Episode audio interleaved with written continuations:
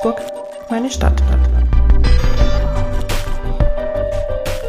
Herzlich willkommen zu Augsburg, meine Stadt, dem Gesprächspodcast der Augsburger Allgemeinen. Mein Name ist Ida König und ich spreche hier mit Menschen aus Augsburg, die was zu erzählen haben. Das können Prominente sein, aber auch Personen mit besonderen Berufen oder Lebenswegen. Wir wollen ihre Geschichten hören und erfahren, was sie bewegt. Heute ist bei mir jemand zu Gast, der sehr viele Jobs und Ämter hat und seit letzter Woche noch eins mehr. Herzlich willkommen, Leo Dietz. Hallo, schön, dass ich da sein darf heute. Sehr gerne. Man kennt Sie in Augsburg vor allen Dingen als Gastronom, mittlerweile auch als Stadtrat, als CSU-Fraktionschef und vor einer Woche, ziemlich gut genau einer Woche, sind Sie als Direktkandidat für die CSU in den Bayerischen Landtag gewählt worden. Ja, Herr Dietz, was hat sich denn seitdem verändert? Ja, verändert hat sich jetzt einmal noch gar nicht so viel. Äh, wir hatten natürlich, äh, oder ich hatte eine, die erste Sitzung äh, in München im Bayerischen Landtag, die Fraktionssitzung. Natürlich tolles Gefühl, tolles Erlebnis. Ähm, es werden jetzt momentan die Weichen gestellt, es wird neu organisiert. Also momentan ist, was sich verändert hat, ist mal, dass die Last des Wahlkampfes abgefallen ist. Als CSU-Direktkandidat hat man in Bayern jetzt nicht die schlechtesten Chancen, dass das mit der Wahl auch klappt. War da trotzdem vorab eine große Anspannung bei Ihnen da, dass es vielleicht auch, dass das Ergebnis nicht so ausfällt, wie Sie sich das vorgestellt haben, oder waren Sie da mal ganz optimistisch? Also grundsätzlich äh, gehe ich immer optimistisch ran an die Sache, aber ich gehe immer natürlich mit dem Worst-Case-Szenario ran.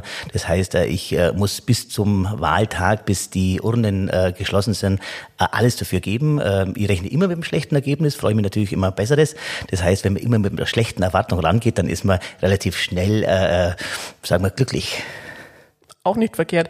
Sie hatten ein Ergebnis von ein bisschen über 31 Prozent, wenn ich es jetzt auswendig richtig im Kopf habe. Ist das ein Ergebnis, mit dem Sie zufrieden sind? Hätten Sie sich mehr gewünscht? Waren Sie überrascht, dass es so viel ist? Wie also schätzen also, Sie es ein? Also das ist ein bisschen wie beim Metzger. Ein bisschen mehr kann es immer sein, äh, aber das war äh, die, die, sag mal, die, die Richtschnur für mich war 30 Prozent plus. Äh, das heißt, alles über 30 Prozent ist toll. Natürlich, wie gesagt, ein bisschen kann immer mehr sein, aber unter den gegebenen Umständen, wir haben halt Sondereffekte gehabt. Ich habe einen, einen Kollegen gehabt, der mir da auch noch ein bisschen ein Prozentle weggerissen hat. Das sind immer Dinge, mit denen muss man umgehen, aber ich bin schon recht sehr optimistisch rangegangen und natürlich immer mit der Hoffnung, dass es auch funktioniert. Jetzt hat es funktioniert, aber warum haben Sie sich denn überhaupt entschieden, für den Landtag zu kandidieren? Also das ist ja so eine lange Geschichte in der Politik bei mir. Ähm, ich war ja so so so maximal unpolitisch, äh, Nachtleben orientiert äh, in meinem Beruf und äh, habe dann die Möglichkeit bekommen, überhaupt mal auf der Stadtratsliste zu kandidieren als damaligen Quotenfänger. Ich hätte mir das nicht in den kühnsten Träumen hier ausmalen können, wo ich heute stehe. Das ging genauso auch mit mit den Ämtern bei der CSU. Das ist immer so, da wurde, wurde ich sehr sehr oft und glücklicherweise unterschätzt. Dann hat man das das natürlich dann äh, besser arrangieren können. Und äh, ich habe seinerzeit immer gesagt, äh, ich kann nicht Verantwortung einfordern, wenn ich nicht selbst bereit bin, Verantwortung zu übernehmen. Und wir hatten da immer einen klaren Kurs und dann bin ich halt von der einen Situation in die andere reinkommen. Dann habe ich 2013 das erste Mal für die, für die auf der Liste für den Bayerischen Landtag äh, hier meinen Hut in den Ring geworfen. Das war ein sehr toller Wahlkampf damals vor zehn Jahren, in dem wir viel äh, mobilisiert haben und ich selber einen ganz schwaben Wahlkampf gemacht habe. Hat mir riesen Spaß gemacht und äh, das hat sich dann so ergeben, in 18 nochmal auf der Liste und dann äh, habe ich gesagt, dann, wenn es dann denn die Möglichkeit gibt, dann bewerbe ich mich um das Direktmandat. Sie haben den Wahlkampf jetzt schon zweimal angesprochen eine anstrengende Zeit. Aber jetzt für jemanden wie Sie, der, glaube ich, schon gern unter Leuten ist und auch viel unter Leuten ist, ist es auch eine Zeit, die auch Spaß machen kann? Ja und nein. Also ich sage mal, äh, Spaß gemacht hat der Wahlkampf äh, zu jedem Moment und in jeder schwierigen Situation auch. Aber es ist schon sehr kräftezehrend. Also wenn man dann so in die letzten Wochen geht, äh, dann dann kommen diese diese diese Bahnhofsbesuche. Da steht man dann früh um halb fünf auf und dann äh, steht man dann um halb sechs am Bahnhof oder man steht vor den Toren von von großen Firmen, äh, die man die man wo man die Mitarbeiter natürlich noch ein bisschen bewirbt und alles. Das sind also Aktionen, die die in der Summierung auf das normale Alltagsleben oben drauf kommen. Das das ist anstrengend, das ist schlafraubend und äh, im Ergebnis dann, wenn es länger äh, schlafraubend ist, natürlich auch kräftezehrend. Kann man vorstellen, dass diese Begegnungen auch nicht immer ganz besonders angenehm sind, wenn man Leute auf der Straße anspricht, das ist ja egal, womit man sie anspricht. Ich glaube, also ich kenne das von mir selber, wenn mich auf der Straße jemand anquatscht, für welche Aktion auch immer, bin ich da im Normalfall immer eher reserviert. Es sei denn, ich habe wirklich Zeit, aber die meisten Leute, die am Bahnhof unterwegs sind oder so oder von der Arbeit kommen, wollen sich vielleicht diese Zeit in dem Moment gar nicht so nehmen. Was für Rückmeldungen haben Sie da gekriegt? Stelle ich mir das negativer vor, als es ist? Also tatsächlich in der Früh, wenn man das macht, äh, ich kenne das bei mir selber, Morgenmuffel, ja ganz ein großer, ich bin ja, wie gesagt, ein, ein ausgesprochener Nachtmensch äh, und wenn ich dann so, so für mich eine, eine unvernünftigen Uhrzeit dann wo stehen muss und dann wird mir noch ein anderer ansprechen, quasi wenn ich nicht der, der Wahlkämpfer wäre, sondern da auf der anderen Seite stehen würde, da wäre ich auch reserviert. Ich meine, die gehen halt dann vorbei, die wollen dann nichts, das ist schon okay alles, aber dann andere freuen sich dann wiederum und äh, das ist je nachdem, wo man steht, ob man jetzt in der Früh steht oder am Mittag dann am Infostand, da gibt es an den Infoständen gibt's auch ganz verschiedene Menschen, die dann kommen. Die eine, die, die wollen überhaupt nichts wissen, die anderen, die schnauzen halt ein bisschen rum, das muss man aushalten können. Andere sind interessiert, dann gibt's gute Gespräche, das ist ganz verschieden verschieden und da gibt es wirklich von, von jeder Richtung gibt's da äh, Erlebnisse. Ist es auch wichtig, dass man sich gerade als Politiker, der jetzt dann auch ganz Bayern vertritt, diesen Situationen stellt? man muss sich jeder Situation stellen als Politiker. Also da gibt es nicht die Frage, ob ich jetzt äh, für, für ganz Bayern zuständig bin. Also in, im Schwerpunkt bin ich natürlich im Stimmkreis zuständig, bin bayerischer Abgeordneter, aber natürlich Schwaben äh, Abgeordneter äh, und äh, auch als Stadtrat und egal wo ich politisch bin, äh, das ist da muss man immer da sein. Jetzt haben Sie Ihr Amt in Augsburg schon angesprochen. Sie sind jetzt Fraktionschef der CSU in Augsburg. Wie bringen Sie diese zwei Ämter einmal in Augsburg und einmal in München in Zukunft unter einen Hut? Wie geht das? Also grundsätzlich ist es Sache Zeitmanagement. Das ist, äh, es gibt hier ganz klare Sitzungen in München, es gibt hier ganz klare Sitzungen in Augsburg. Äh, ich habe in Augsburg Stellvertreter, äh, natürlich als Fraktionsvorsitzender, die natürlich in Verantwortung kommen. Und da muss man sich das mal anschauen vom Zeitmanagement her. Das ist äh, Sache, da muss man reinwachsen, das muss man reinplanen. Also ich glaube, das kann funktionieren. Wenn es nicht funktionieren würde, dann müsste man daraus seine Konsequenzen ziehen. Aber jetzt erstmal ist nichts geplant, es bleibt erstmal alles so, wie es ist. Oder? Es ist momentan so, ich bin gewählt bis äh, Mai äh, 2024 und da wird eh neu gewählt bei uns. Äh, wenn das bis dahin äh, funkt, gut funktionieren würde, dann, dann wäre das so. Ansonsten, wie gesagt, man muss halt sehr Gedanken drüber machen. Aber äh, ich habe mit, meinen, mit meinem Fraktionsvorstand gesprochen und habe gesagt, äh, ich erwarte schon, und das, das, das gehört sich auch so, wenn man Stellvertreter hat, dass die da auch natürlich dann Termine wahrnehmen. Die können das genauso wie ich, das ist gar keine Frage. Und wir müssen halt uns dann zusammenfinden und dass wir dann über Ergebnisse spricht, damit wir da alle auf dem gleichen Wissensstand sind. Ich würde gerne einmal noch einen Schritt zurückgehen und noch mal ganz kurz mit Ihnen über das Wahlergebnis sprechen. Ähm, ich habe mir dann in der Nacht von Sonntag auf Montag für so die erste Analyse mal auch die, man schaut sich dann mal an, wer ist in welchem Wahlbezirk, welche Partei ist am stärksten, wer ist am zweitstärksten, wer kommt als drittes. Und dann haben wir natürlich diesmal in Augsburg das erste Mal auch einen Wahlbezirk, in dem nicht mehr die CSU und auch nicht die Grünen die stärkste Partei sind, sondern die AfD. Und die haben in ganz Bayern bei dieser Wahl schon massiv nochmal zugelegt.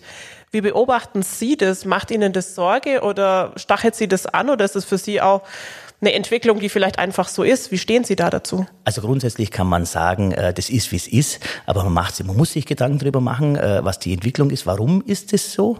Und äh, wenn man dann die verschiedenen Komponenten zusammenführt, dann muss man auch äh, vielleicht äh, konsequent handeln.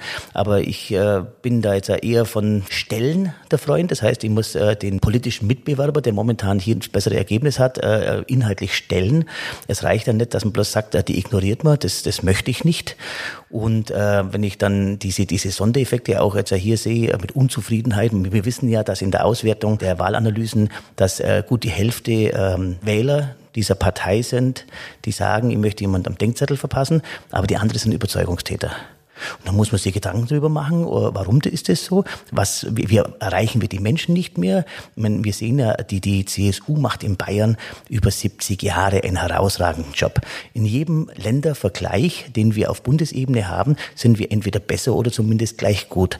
Das muss ja irgendeinen Grund haben. Und warum sind dann die Menschen gerade in Bayern dann bei so einer Wahl unzufrieden? Warum will man dann der CSU den Denkzettel geben? Das ist das, was mich ein bisschen äh, stutzig macht, wo man sich Gedanken drüber machen muss. Erreichen wir die Menschen nicht mehr? Überzeugen wir die Menschen nicht mehr? Das ist die Frage, die man stellen muss, weil äh, nur zu sagen, äh, die CSU ist Mist und äh, jetzt müsst ihr uns wählen, das reicht mir nicht aus und trotzdem tun sie es. Haben Sie auf diese Fragen schon so die ersten Antworten oder wie wollen Sie diese Antworten finden? Also man muss sich ein bisschen auseinandersetzen mit der Thematik. Äh, das ist jetzt, äh, wenn ich höre, äh, dass mir berichtet wurde, dass in Zentralrussland diese Sache in der Schönbachstraße in Oberhausen über die Fernseher geht, da muss man sagen, puh, da hat ein Kandidat von Augsburg hier doch ordentlich Rückhalt von irgendjemand und wird dementsprechend auch in Propagandamechanismen hervorgehoben. Und die Menschen, die hier in Augsburg verortet sind, die Deutschen aus Russland, die sehen dieses Fernsehen und äh, die, die wählen den einfach. Das ist, die machen sich da keine Gedanken drüber. Das heißt, das ist vielleicht auch eine Gruppe in Augsburg, bei der Sie sich als CSU, aber auch die anderen Parteien wie jetzt die Grünen, die SPD schwer tun, diese Menschen zu erreichen, oder? Ja, das sind äh, in vielen Bereichen, äh, wenn man es ja Oberhausen nimmt, äh, da, da, da möglicherweise ist es Perspektivlosigkeit, äh, die fühlen sich nicht gehört, äh, die fallen hinten runter. Da ist die Frage, wie kommt man an diese Menschen ran? Äh, ja, ich weiß, dass wir auch in unseren Ortsverbänden äh, in der Stadt in bestimmten Bereichen zu wenig machen zu wenig bei den Menschen sind. Und ich habe äh, andere Bereiche, wo wir als äh, also vor Ort arbeitende, arbeitende äh, in der in den Ortsverbänden viel viel Menschen erreichen, wo wir kleinteilig arbeiten. Und da sind die Ergebnisse gut, aber die die von die, die uns nicht kennen, die uns nicht treffen, äh, die interessiert es halt nicht, wer wir sind. Wie schaut diese Arbeit in den Stadtteilen aus, wo es gut funktioniert, in den Ortsverbänden? Wie kann man sich das konkret vorstellen? Also ich kann es bloß immer sagen, äh, gerade ist in, in Bergheim zum Beispiel. Mhm. Wir haben ja immer, das ist ja, ich habe das Glück, dass ich in Bergheim äh, äh, politische Verantwortung für die CSU als Ortsvorsitzender äh, hier mit meinen mit meinen Mitstreitern haben darf und ausführen darf. In einem Ortsteil, der ländlich geprägteste von Augsburg, da ist die Welt in Ordnung. Und wenn man da rausgeht und äh, dann, dann sagt man, Leute, können wir euch was helfen? Dann sagen die, wo das Problem ist und dann kann man auch im Kleinteiligen helfen aber da ist alles kompakt beieinander. Und da haben wir äh, Vereine, die funktionieren und in den Vereinen, da organisieren sich die Menschen vom ganzen Stadtteil mit. Und das gibt es in anderen Stadtteilen so nicht. Äh, die sind, weil sie zu groß sind. Wir brauchen bloß äh, die Stadt mit nehmen. Das ist ja Ortsverband äh, der CSU bei uns. Da ist natürlich, hier sind die Grünen sehr stark, stark verwurzelt. Aber da wird einfach zu wenig gemacht, da kommen wir an die Menschen nicht ran. Da gibt's kein Vereinsleben, was die Menschen zusammenbringt. Und das sind natürlich ganz andere Schwierigkeiten und da müssen wir schauen, wie wir reinkommen, dass wir die Menschen wieder erreichen. Also wie gesagt, äh, dort, wo es kompakt über Vereine funktioniert, wo wir präsent sind, da funktioniert es gut und wo wir über solche äh, Vereine nicht äh, präsent sind, da ist es eher schwierig. Das ist ja, glaube ich, auch was, was in allen Analysen auffällt. Die CSU ist umso stärker, je ländlicher ein Gebiet oft ist. Das stelle ich ja in Abrede weil wir ja schon sehen, dass wir in bestimmten Bereichen auf dem Land äh, gegen die Freien Wähler ja genauso unsere Probleme haben, die halt hier äh, draußen sind und äh, hier laut sind, das ist mhm. ja vor allem. Und, äh, Stimmt, die Freien Wähler sind da große Konkurrenz, ja. Genau, und wir haben jetzt äh, natürlich, äh, eigentlich haben wir drei Probleme, wenn man so sagen möchte.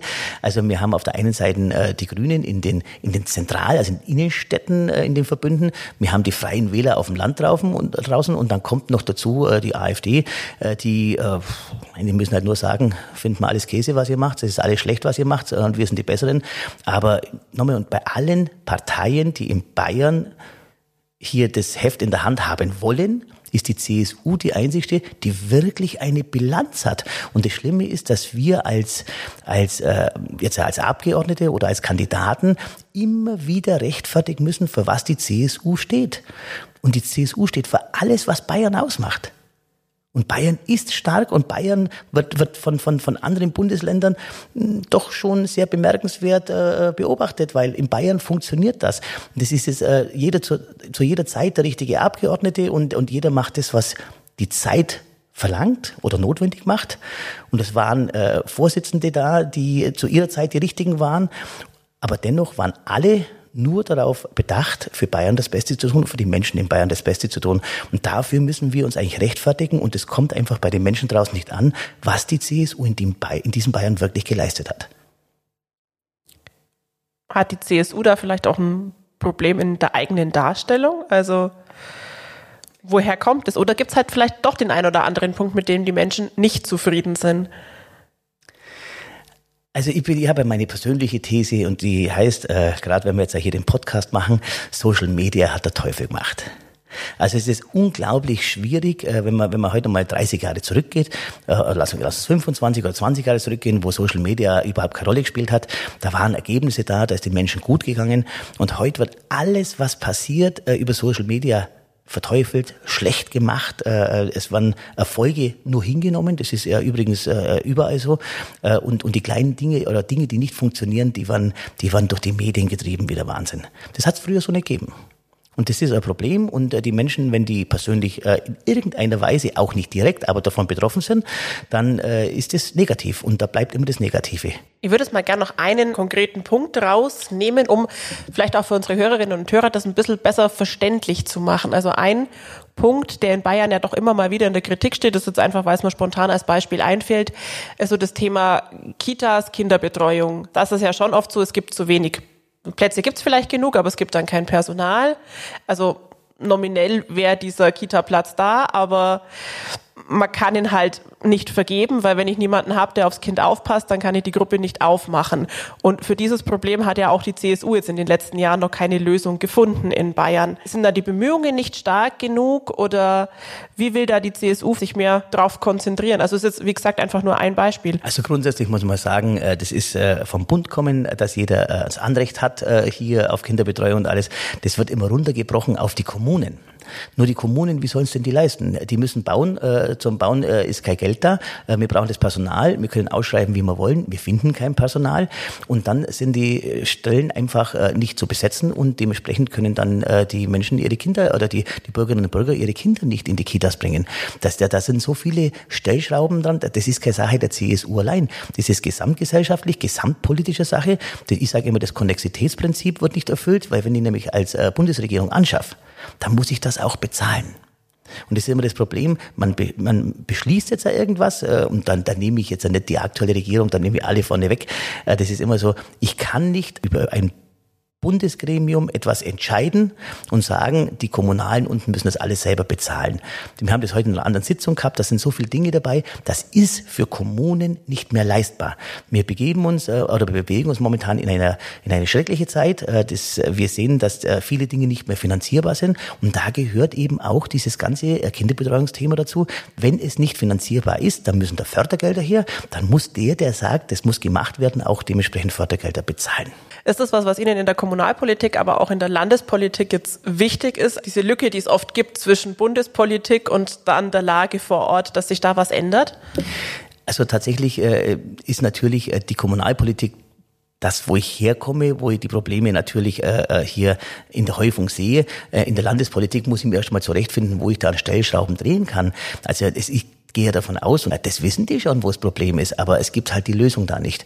Man muss wirklich schauen, äh, das ist so ein Thema, da, da kann man jetzt drauf rumeiern immer. Äh, wir haben den Länderfinanzausgleich, äh, wir haben 9,9 Milliarden von Bayern nach, nach in die anderen Bundesländer bezahlt. Das ist, ist alles super. Das ist halt bei uns so, wir sind finanzstark, das ist gar keine Frage. Aber dafür bezahlen wir anderen Bundesländern Dinge, die wir in Bayern gern hätten. Und das ist so eine Sache, da können dann andere äh, Städte oder andere Bundesländer sagen dann, äh, ja zum Beispiel Berlin sagt dann, wir machen das alles kostenfrei. Ja, die können das schon machen. Wir können es eben nicht machen. Und das ist aber so eine Sache, ähm, man hätte es gern. Berlin beschließt, also in dem Fall die Bundesregierung und unten kommt es nicht an. Und das ist äh, eine ganz eine schwierige Situation und äh, die Lücke muss man schließen und äh, da bin ich gespannt, äh, wie viel Gehör das ich finde. Ich meine, wir, wir diskutieren das ja natürlich schon unter, unter damals unter Kandidaten, jetzt unter Abgeordneten, aber das muss an der richtigen Stelle platziert werden. Das ist eine schöne Überleitung. Ähm Sie haben gerade gesagt, Sie müssen dann ihren, einfach Ihren Platz dort noch finden. Aber was ist denn Ihre Motivation? Was wollen Sie als Landtagsabgeordneter erreichen? Also ich, ich habe so ein kleines Steckenpferd. Ich, ich reg mir ja schon immer meine Zeit meines Lebens und meines wirtschaftlichen Handelns darüber auf, dass wir so eine hohe Bürokratie haben. Das ist, äh, alle predigen das jetzt, äh, sei es jetzt äh, auch in der Bundesregierung, in der Landesregierung, das ist überall. Die Bürokratie, die macht uns das Leben schwer, die nimmt uns die Luft, das ist ein Motivationshemmer und was es immer alles gibt. Äh, und dann gibt's äh, tatsächlich Personalien, die entbürokratisieren sollten. Und irgendwie kriege ich das aus meinem persönlichen, aus meiner persönlichen Wahrnehmung nicht raus. Es wird immer mehr statt weniger. Und äh, das geht, äh, die Bürokratie betrifft ja jeden Lebensbereich. Das geht ja schon los, wenn, wenn Kommunen eben Fördergelder beantragen und dann, dann sind da Hürden da und dann, wenn man es nicht richtig macht, wenn man nicht zur richtigen Zeit das richtige Häckerle gesetzt hat, dann, dann, dann fällt das alles hinten runter. Wir haben ja da schon Beispiele gehabt in Augsburg und äh, diese Bürokratie, die muss äh, auf ein, ein Maß reduziert werden, dass die Menschen davon nicht erdrückt werden. Und wir brauchen, wie gesagt, deutlich weniger. Das war natürlich von der CSU natürlich äh, ein, ein, ein Riesenthema. Das kannten wir mal schön, schön äh, im Wahlkampf spielen. Aber mir ist es wirklich ernst und ich möchte nicht nur darüber reden, sondern ich möchte spürbar für die Menschen eine Entbürokratisierung auf den Weg bringen. Äh, und das wird sehr Zeit in Anspruch nehmen. Und wie gesagt, auch da muss ich mich reinfuchsen. Aber das ist so mein Kernthema. Einen politischen Punkt zur aktuellen Situation würde ich gerne noch mit Ihnen besprechen und dann gehen wir weiter in unsere kurzen Fragen. Ähm, in Augsburg regiert die CSU zusammen mit den Grünen. Sie als Fraktionschef sind natürlich auch mit dafür zuständig, dass diese Zusammenarbeit gut funktioniert und dass man Mehrheiten findet. Auf Landesebene wird es aller Voraussicht nach eine andere Koalition geben. Also ist ja noch nicht offiziell fix, aber auch Ministerpräsident Söder sagt, er möchte gerne weiter mit den Freien Wählern zusammenarbeiten. Gehen Sie davon aus, dass das dann auch in Augsburg nach wie vor dann kein Problem ist, weiter mit den Grünen zusammenzuarbeiten, wenn es auf der anderen Ebene so ganz anders funktioniert und die Grünen dort die Opposition sind? Oder kann es da schon passieren, dass es das ein oder andere Konfliktchen mit sich bringt? Also sagen wir es mal so. Als wir damals mit der Grünen diese Koalition vereinbart haben, das sind immer die schönen Worte, wie man sagt, es war keine Liebesheirat, sondern es war ein Zweckbündnis. Wenn ich jetzt den Koalitionspartner auf Landesebene sehe, äh, da hätte es nichts gegeben, was in Augsburg gelangt hätte, mit dem was zu machen. Also muss man mal die Augen offen halten und man muss mal eine kleine Mathematik äh, machen. Wir brauchen 31 äh, Stimmen und wir waren uns inhaltlich in vielen Themenbereichen überraschenderweise sehr nah. Wir fetzen uns, das gehört sich in einer guten Koalition so, aber wir fetzen uns nicht öffentlich, sondern wir fetzen uns hinter den äh, Kulissen. Äh, wir, wir haben unsere Probleme untereinander, das ist gar keine Frage, aber ich bin schon davon überzeugt, dass es in Augsburg gut funktioniert. Und ich würde äh, das überhaupt nicht in Frage, ich weiß halt würde, ich stelle das nicht in Frage. Und wir haben das äh, tatsächlich äh, allen Unkenrufen entgegen aus dem Landtagswahlkampf vollkommen rausgehalten. Also wir, haben, wir arbeiten miteinander, wir, wir sprechen miteinander, wir machen Politik gemeinsam, wir sind uns äh, überwiegend einig, natürlich in manchen Punkten nicht, das war aber schon immer so. Und auf Landesebene, dann äh, muss ich sagen, ähm, ich sage immer gerne, never uh, change a running system. Uh, Wenn es denn dann funktioniert, und da bin ich momentan im Thema so noch nicht drin, zu sagen, Leute, uh, wenn's, ist es gut, ist es schlecht? Natürlich verlässt man sich da natürlich auf die Profis, die jetzt schon in den letzten Jahren hier das Ganze gemanagt haben.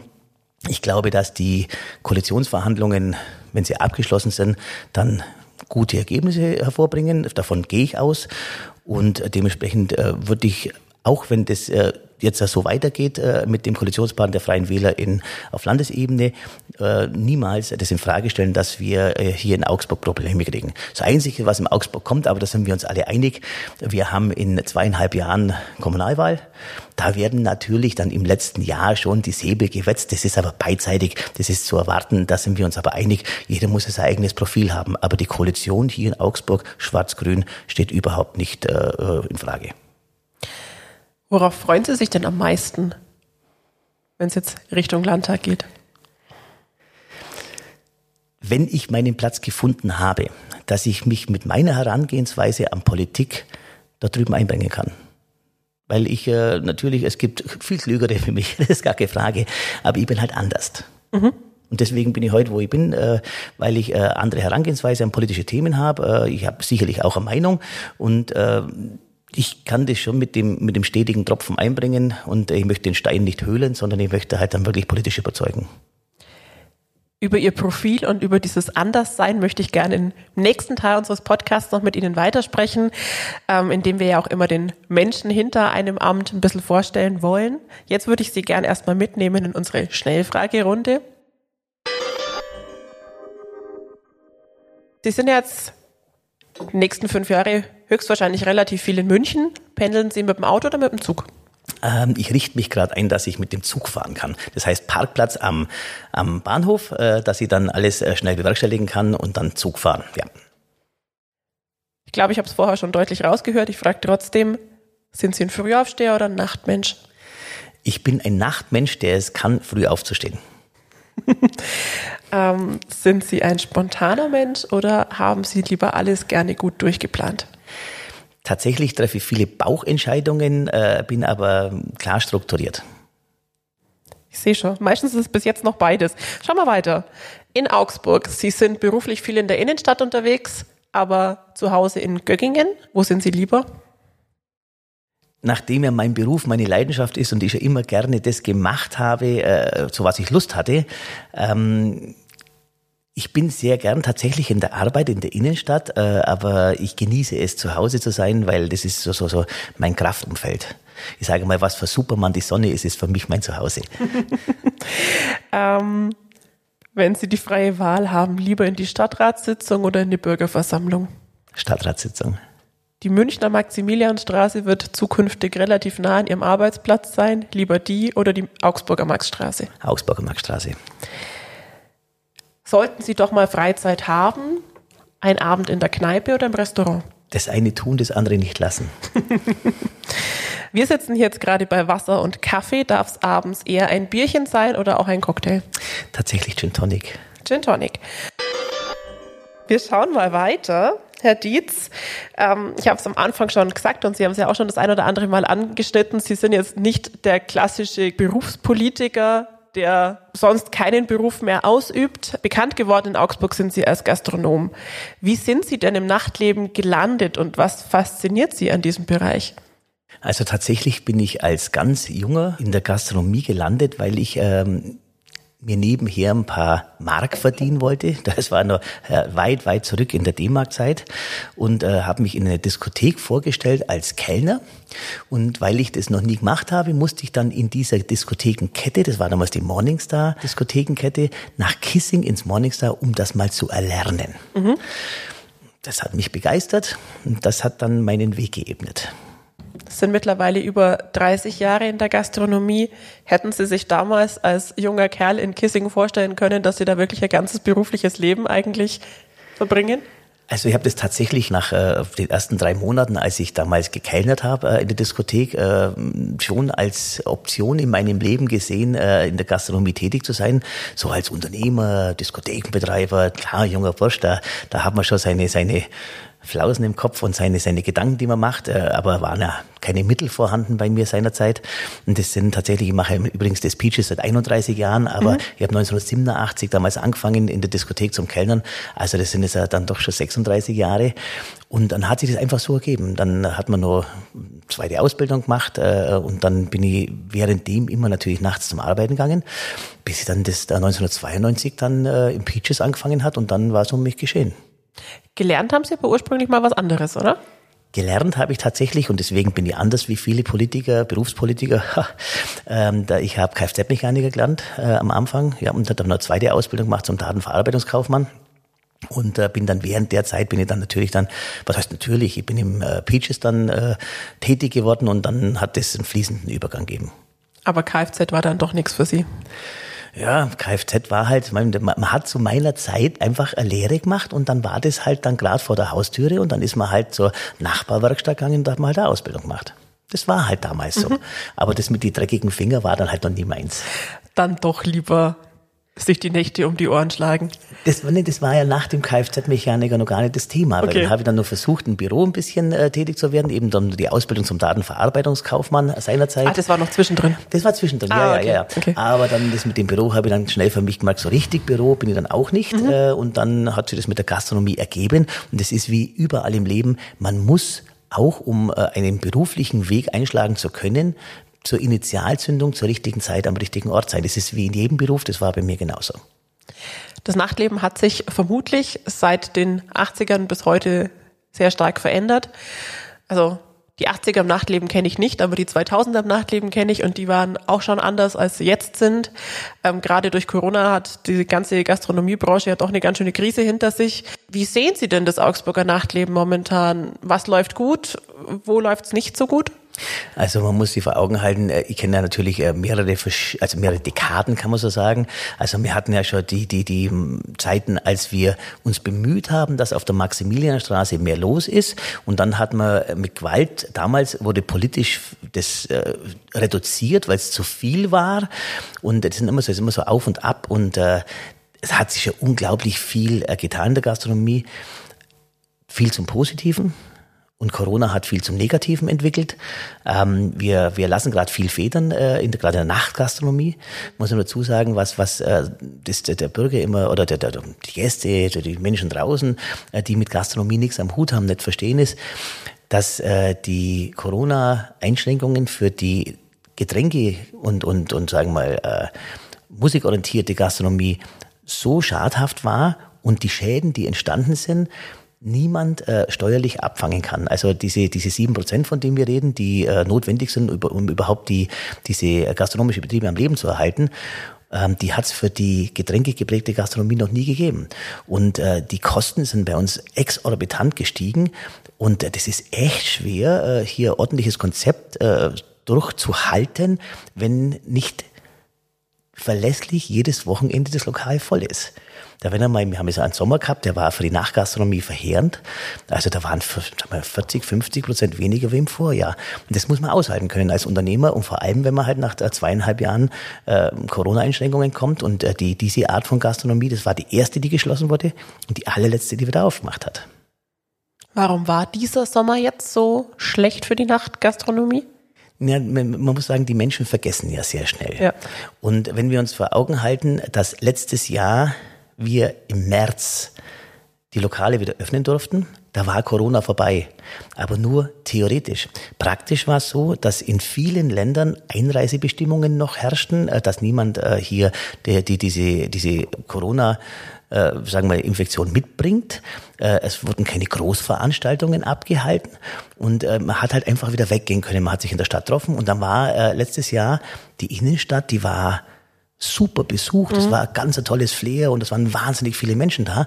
Und dieses Jahr sind alle zum ersten Mal vollkommen uneingeschränkt in fähig gewesen, hinzufahren, wo sie wollten große Open Airs zu besuchen, Festivals zu besuchen, die es halt einfach jetzt dann nochmal drei Jahre nicht gegeben hat. Und äh, da interessiert es niemanden, was in der eigenen Stadt passiert, wenn ich die Möglichkeit habe, echt einmal wieder so äh, hier ganz tolle Sachen zu erleben. Und wenn da natürlich super Gigs gemacht werden, wenn man sehen, am Memminger Berg, da waren glaub, fast 100.000 Leute, das ist unglaublich, äh, die da hingehen. Und äh, jedes Festival, jeder, der ein bisschen was geboten hat, da sind die Menschen hingegangen, mit Recht und vollkommen richtig. Aber das macht halt natürlich den, den Eingesessenen fest verorteten Gastronomen jetzt ja gerade in der Nacht das Leben sehr schwer. Dann kam in Augsburg in der Maxstraße noch dieser Versuch der Fußgängerzone mit hinzu. Wie war das für die Gastronomie?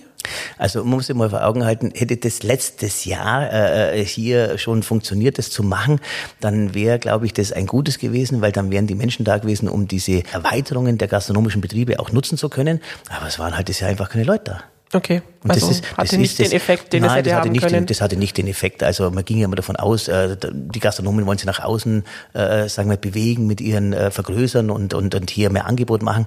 Aber das sind alles so, so Sachen, das sind logistische Sachen, das muss man erstmal bewerkstelligen können. Wenn ihr Lokal habt und ich habe Bestuhlung draußen mit 80 Plätze und die können dann plötzlich 250 Plätze machen, da haut's halt mit der Logistik nicht hin und das äh, muss man, das muss man alles berücksichtigen. Zu der Zeit gab's dann auch immer mal wieder Kritik in Augsburg, dass die zum einen Gastronom sind und zum anderen im Stadtrat, dass da möglicherweise Verflechtungen da sind. Was entgegnen Sie den Menschen, die damit ein Problem haben? Da reagiere ich gar nicht drauf, weil, äh, also wenn, wenn man mich kennt und weiß, wie ich arbeite und wenn, wenn man äh, sich ein bisschen bemüht, da einen Einblick zu haben bei mir. Also alles, was mir widerfährt, äh, wenn mit durch mein politisches Handeln, wird im Geschäft bei mir immer dreimal drauf geschaut. Mhm. Also wenn bei mir etwas nicht stimmt, dann kommen die und schauen drauf. Wenn, wenn bei anderen was nicht stimmt, dann interessiert es niemand, weil bei mir schaut die Öffentlichkeit drauf und wenn bei mir was nicht richtig gemacht ist, dann gibt's dann schon Hinweise aus der Bevölkerung von besorgten Bürgern, die dann sagen, ah, da vorne beim Dienst, da funktioniert's ja nicht wir versuchen uns bestmöglichst äh, äh, an alles zu halten mit meinen äh, Betrieben und äh, die Verquickung sehe ich persönlich nicht, weil ich äh, also soll mir einer mal sagen, wo ich irgendwo einen persönlichen Vorteil daraus gezogen habe. Ich habe äh, tatsächlich durch das politische Amt äh, in meinem in einem wirtschaftlichen Handeln sehr viel Nachteile gehabt. Das äh, alt, alt eingesessen wissen das noch. Mir wurde damals, äh, das war eine Riesenmaßnahme 2009 von heute auf morgen ein Lokalzug gemacht. Das war seinerzeit äh, das Dietz auf der Maximilianstraße. Ah, ja. Mhm. Da, mussten wir dann die mhm. da mussten wir dann die Rettungstreppe äh, bauen und äh, das hätte mir fast mein äh, wirtschaftliches äh, Konstrukt zerschossen. Ähm, aber ich sage immer, aufstehen, Grünchen drücken und äh, weiter nach vorne. Äh, wir sind trotzdem noch da und äh, wir haben das überlebt, wir haben Corona überlebt mit dem Betrieb und, äh, und ich habe mich äh, glücklicherweise während Corona in meine politische Arbeit reinfuchsen können. Äh, das war gut. Und äh, aber wie gesagt, ich sage da gar nichts drauf, weil das es wird mir immer wieder vorgeworfen werden von bestimmten Leuten, was ich für Vorteile daraus habe. Die können mir das gerne mal erörtern, wo meine Vorteile liegen. Dann wird es äh, sehr wohlwollend zur Kenntnis nehmen. Aber nein, ich sage da gar nichts drauf. Das muss jeder für sich selber wissen, wie er es bewertet. Wenn man es mal umdreht, wir hatten es ja heute schon öfter mal von den äh, Berufspolitikern, sage ich jetzt mal, ähm, ist es manchmal eigentlich sogar ein Vorteil, dass sie eben noch was anderes haben, auch da nochmal einen ganz anderen Kontakt zu Menschen? Und würden Sie sich das vielleicht manchmal sogar wünschen, dass Sie mehr Kollegen hätten, die eben nicht nur den Fokus auf die Politik haben? Ich habe den Vorteil, dass ich äh, immer gern geschwätzig bin. Und wenn ich natürlich in meinem Betrieb bin, dann, dann wenn ich eh da bin, bin ich eh da. Und wenn es mir halt mit mir quatschen wollen, dann quatsche ich halt mit denen. Die Art und Weise, wie ich mit Menschen spreche, weil ich eben Gastronom bin und weil ich eben dann nur äh, nachts unterwegs bin oder halt in meinen Betrieben unterwegs bin, äh, das macht es bei mir tatsächlich anders. Ich bin halt irgendwie ansprechbar. Das ist, ich habe das am Wochenende gehabt, da war ich war auf einer Veranstaltung und haben gesagt, weißt du, haben gesagt, du stellst dich wenigstens her zu uns und redest mit uns. Und das machen halt andere nicht. Mhm. Also ich weiß, dass es nicht alle nicht, aber viele nicht, sagen wir so. Ist es auch manchmal so, dass sich die Leute vielleicht gar nicht hintrauen zu einigen Kollegen von Ihnen, weil sie sagen, naja gut, das ist so eine ganz andere Welt? Also es gibt tatsächlich die, die, die, die unnahbar sind sagen es mir manchmal auch nach, die mich gar nicht kennen, mhm. die sagen, boah, der ist so arrogant. Also so Arroganz neige ich eigentlich eher weniger. Mhm. Und es gibt halt äh, die Kollegen, die dann schon unterwegs sind, die sind ansprechbar. Aber es gibt halt die Kollegen, die dann so, so, so nicht hingehen, die sind halt dort nicht. Und äh, wenn sie dann merken, dass es viel wird, dann gehen die. Das ist das, das mögen die nicht. Mhm. Die sind politisch äh, hervorragend, aber die sind dann in wenn sie privat sind, sind sie privat. Und ich habe immer das Problem äh, zum Leidwesen aller meiner Begleiterinnen, die ich in meinem Leben schon hatte, dass ich halt immer vollgeschwätzt war, egal wo ich bin. Das war schon vor der Politik so. Mhm. Äh, weil klar, wenn, wenn wir waren mit den Peaches, wir waren ja der Dreh- und Angelpunkt, da, wenn man irgendwo in Urlaub hinfährt, dann egal in was vom Land, da triffst du immer einen, der dich voll labert. Äh, aber das war halt früher halt so. Und jetzt, ja, gibt es halt wirklich dann auch wirklich äh, gute Gespräche teilweise. Aber was ich echt vermeide, ist, äh, wenn sie betrunken sind, weil mit Betrunkenen möchte ich nicht politisieren. Da kommt meistens, also spätestens ab einer gewissen Uhrzeit oder ab einem gewissen Pegel wahrscheinlich nicht mehr viel Sinnvolles raus, ja. Diese ganzen Erfahrungen aus dem Nachtleben, ich frage mich immer, kann man die eigentlich auch manchmal in der Politik ganz gut brauchen? Weil so das Krisenmanagement ist, glaube ich, was, also wir hatten es gerade von den Betrunkenen, dass man vermutlich auf beiden Seiten gut brauchen kann. Ich sage mal, alles, was man in der Psychologie, in der Gastronomie lernt, lernt man in keinem Beruf. Das ist, äh, früher war ja der klassische Barmann, wenn man dann äh, dran gestanden ist, das war in die 90er war das nur so, vielleicht in den 2000er auch noch ein bisschen, aber das hat sich jetzt alles ein bisschen, bisschen, äh, sagen wir, verändert. Da haben sie sich halt am Bar hingesetzt und dann haben sie einen über den Dorsch gehabt und dann haben die halt gesprochen. Das ist, da ist der Barmann so wie der Friseur oder die Friseurin, das ist halt dann so und dann, dann, dann schwätzt man den voll und da kriegt man was mit und dann kriegt man Lebensweisheiten mit oder kann dann Lebens, äh, sagen wir mal, Ratschläge geben, das ist gar keine Frage und man trifft die Menschen ja überwiegend immer wieder. Und dann sieht man schon, hat sie was getan, hat sie was nicht getan, dann kommen wieder, das ist, also das ist wirklich viel psychologische Arbeit äh, und das in der Gastronomie ist das, wenn man es annimmt, was das für Chancen mit sich bringt, äh, ein guter Wegbegleiter für die spätere Zukunft. Vielleicht, wenn wir sogar noch einen Schritt weitergehen, was kann man denn als Politiker von der Gastronomie lernen? Den Umgang mit Menschen den Umgang mit Menschen. Das ist eigentlich ganz, was, ganz, was Kleines. Ähm, auch in der Gastronomie muss man zuhören können. Und das ist halt so, das ist ja, ich sage ja immer zu meinen Leuten, sagen, du bist ja noch ganz normaler. Dann sage ich, ja, ihr müsst mir dann schon sagen, wenn ich übers Ziel rausschieße. Also wenn ich mich, ich habe heute, als ich ins Rathaus gelaufen bin, hat einer zu mir gesagt, lass dir nicht das Rückgrat brechen. Dann habe ich gesagt, du, bisschen in meinem Alter flexibles Rückgrat ist gar nicht schlecht. Dann sage ich, nee, aber das muss man mir dann sagen, wenn ich mich beginne zu verändern. Natürlich passt man sich äh, der neuen, der neuen Arbeit an und, und der Aufgabe an. Das ist natürlich schon ein ganz anderes Level, was man bisher gemacht hat. Da, da, da sind schon, da gibt's andere, andere Regeln. Aber der zwischenmenschliche Umgang ist egal bei welchen Regeln immer der gleiche. Das heißt, Sie würden das von Ihrem Umfeld auch erhoffen oder auch einfordern, dass die Ihnen dann auch mal auf die Finger klopfen und sagen, Moment mal, äh, du hast dich verändert und vielleicht nicht unbedingt zum Positiven. Ja, das äh, na, natürlich verändert mich sich, man verändert sich stetig. Das ist normal. Äh, aber na, und man, man verändert sich natürlich auch in eine Richtung, die jetzt nicht mehr so war wie früher. Also wir sind nicht mehr die kurzen Sorglosen, sondern wir tragen Verantwortung und mit dem Amt, äh, mit, mit, mit, mit diesem Mandat, was ich jetzt habe, trage ich sehr viel Verantwortung und das ist mir schon bewusst, aber da, das muss, das muss ich alles, wie gesagt, finden, aber wenn ich mich falsch entwickle, dann muss man mir das schon sagen vielleicht für unsere Hörerinnen und Hörer, die es jetzt nicht sehen, ähm, Sie sind heute im Trachtenanzug bei mir. Ist das so Ihr Politiker-Outfit oder mögen Sie es einfach gern? Das ist praktisch. Und äh, wenn der, der Anzug, äh, da wenn ich halt irgendwo hängen bleibe, dann ist das gleich immer äh, ein Riesendrama. Äh, mit der Tracht, da kann man schon mal ein bisschen anecken und äh, das ist einfach praktischer vom, vom, vom Tragen her. Es gibt schon Zeiten, da laufe ich dann im Anzug rum und es gibt dann Zeiten, da laufe ich dann nur in der Jeans rum. Aber als Abgeordneter wähle ich entweder zwischen der Tracht oder im Anzug. Gibt es dann einen Unterschied muss nicht nur optisch sein zwischen dem Politiker Leo Dietz und dem Gastronomen Leo Dietz? Also wenn es da keine Unterschiede gäbe, dann könnte ja jeder Politiker Gastronomie machen. Aber so ist es dann nicht. Nee, da gibt es ja ganz klare Unterschiede. Äh, und äh, so wie ich als Gastronom äh, mich in meinen Lokalen oder in, in, in sagen, meinem Kollegenumfeld sagen wir mal verhalte, das wäre teilweise in der Politik nicht richtig. Ist das was, was Sie auch erst lernen mussten, wie anders das dann doch funktioniert oder wie vielleicht auch die Ansprache anders sein muss? Hm, da bin ich ein bisschen wie ein Chamäleon. Ich passe mich da an, wo ich stehe. Ich nehme nicht die andere Farbe an, sondern ich nehme halt einfach die notwendige Verhaltensweise an. Muss man da manchmal aufpassen, dass man sich nicht verliert? Manchmal muss ich mich zurückhalten, dass es äh, in bestimmten Begegnungen nicht rausbricht, ja. Jetzt kennen Sie diese beiden Welten. Was haben Sie denn gemeinsam, die Gastronomie oder das Nachtleben und die Politik?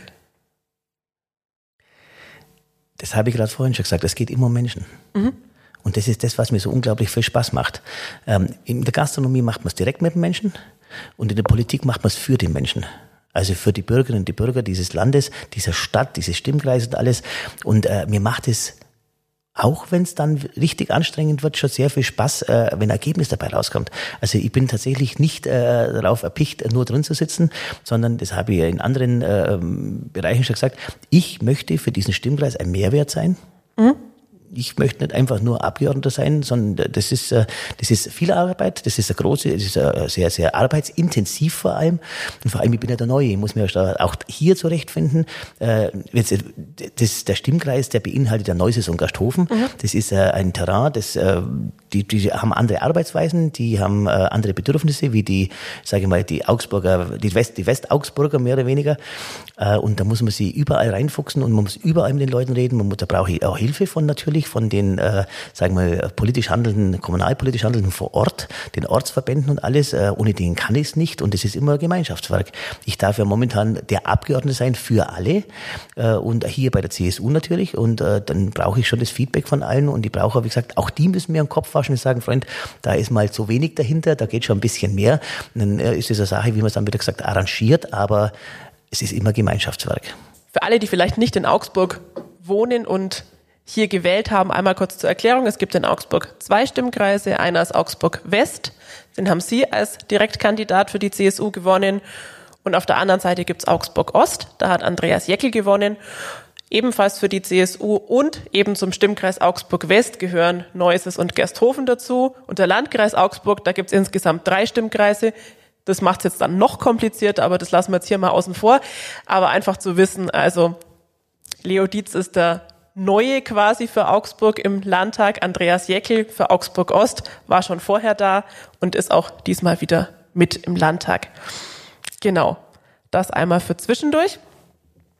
Und Jetzt haben wir so viel über Menschen gesprochen, dass der Mensch quasi immer so das ist, wo es dann am Schluss wieder draufkommt. Gibt es auch mal eine Situation, wo Sie froh sind, dass Sie keine Menschen um sich rum haben? Brauchen Sie das auch manchmal? Ja, das brauche ich auch manchmal, äh, aber dann ziehe ich mich zurück nach Hause. Das ist dann, äh, wie gesagt, also was, was ich äh, sehr gern mache, äh, ist ja natürlich die richtige Jahreszeit dafür. Ich wurschtel dann in meinem Garten umeinander. Das, das, das erdet mich ein bisschen und da bin ich dann eh für mich allein. Äh, vielleicht ist noch ein zweiter dabei, aber das, das war's dann schon. Es es gibt natürlich die Zeiten auch, wo ich sage, oh, jetzt habe ich echt mal keine Lust mehr und dann ziehe ich mich ein bisschen zurück. Aber das ist eher so, eher, eher weniger. Also irgendwie zieht es mir immer raus zu den Menschen. Herr Dietz, ich sage vielen Dank fürs Gespräch, für die Einblicke. Ich glaube, wir konnten heute einen CSU-Politiker kennenlernen, der in Augsburg sehr stark verwurzelt ist, der auch noch viele andere Interessen hat, natürlich seine ganz große Leidenschaft für die Gastronomie. Vielen Dank für die Einblicke. Sehr gerne und danke, dass ich da sein durfte.